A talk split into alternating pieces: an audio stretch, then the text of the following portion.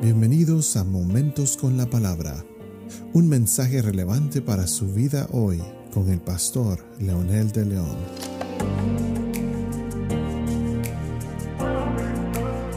Saludos amigos y amigas, aquí estamos nuevamente con un episodio más de Momentos con la Palabra.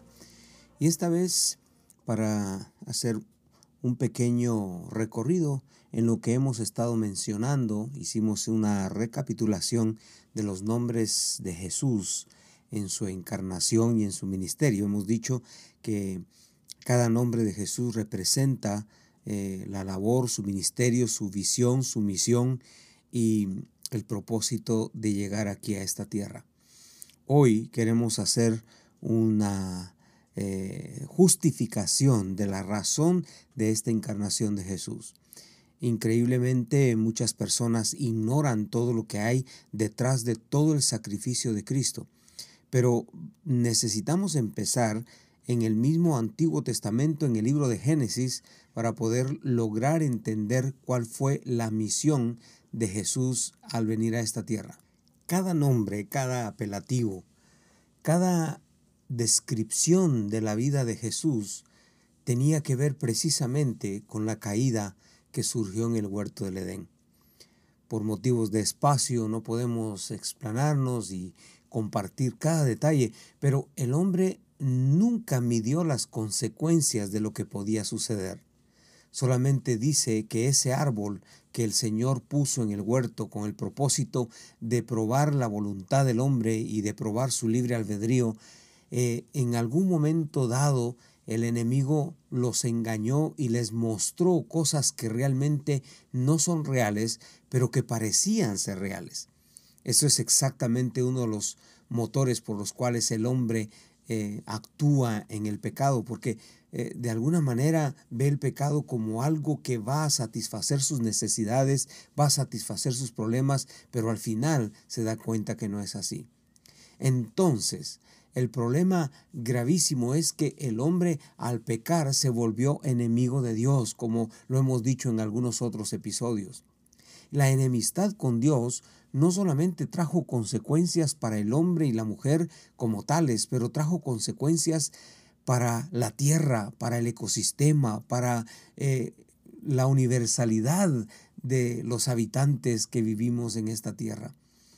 Los problemas hoy es que hay muchas personas que dicen yo no cometí ese pecado. Quien debería ser castigado es Adán y Eva, pero de alguna manera somos los representantes de la humanidad en esta tierra, cada uno de los que vienen aquí. Y como alguien muy atinadamente dice en uno de los libros de formación espiritual, cada ser humano sigue haciendo lo mismo que hizo Adán y Eva a pesar de que tiene la advertencia. Muchos podemos culpar las circunstancias, como lo hizo Adán desde el momento que Dios lo confrontó y le echó la eh, culpa a Eva. Y el momento que Dios confrontó a Eva, ella le echó la culpa a la serpiente. Es interesante ver que hoy repetidamente, repetidamente el hombre vuelve a hacer lo mismo, vuelve a darle la espalda a Dios y a creerle al enemigo de nuestras almas y seguirlo una de las primeras dimensiones de esa enemistad con Dios fue que el hombre se escondió entre los arbustos de ese, en, ese, en ese huerto. Y Dios le tuvo que preguntar, ¿dónde estás tú? Y él dijo, me escondí porque me di cuenta que estaba desnudo. Interesantemente que fue el hombre el que tomó la iniciativa de esconderse de Dios. Dios en ningún momento lo aisló, fue el hombre el que se escondió y él preparó su excusa porque inclusive preparó hojas de higuera para vestirse. Y Dios vio la necesidad de vestirlo y por primera vez hace el primer gran sacrificio de animales para cubrir al ser humano, para cubrir su desnudez. Este problema entonces del hombre que quiso esconderse de Dios lo lleva hoy a hacerse enemigo de Dios y a tratar de trabajar en contra de Él, tratando de culpar a Dios de las circunstancias.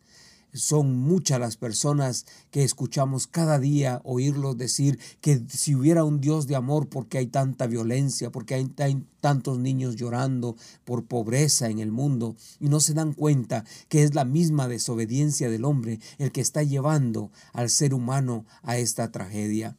Es el hombre el que se escondió de Dios, fue el hombre el que buscó una excusa, fue el hombre el que se apartó de su propia esposa, de lo que Dios había creado para él, para que se gozara y para que sojuzgaran la tierra. Fue el hombre el que hizo ese caos. Fue la mujer juntamente con él los que deterioraron el plan precioso y poderoso que Dios tenía para sus vidas. Pero la historia se sigue repitiendo.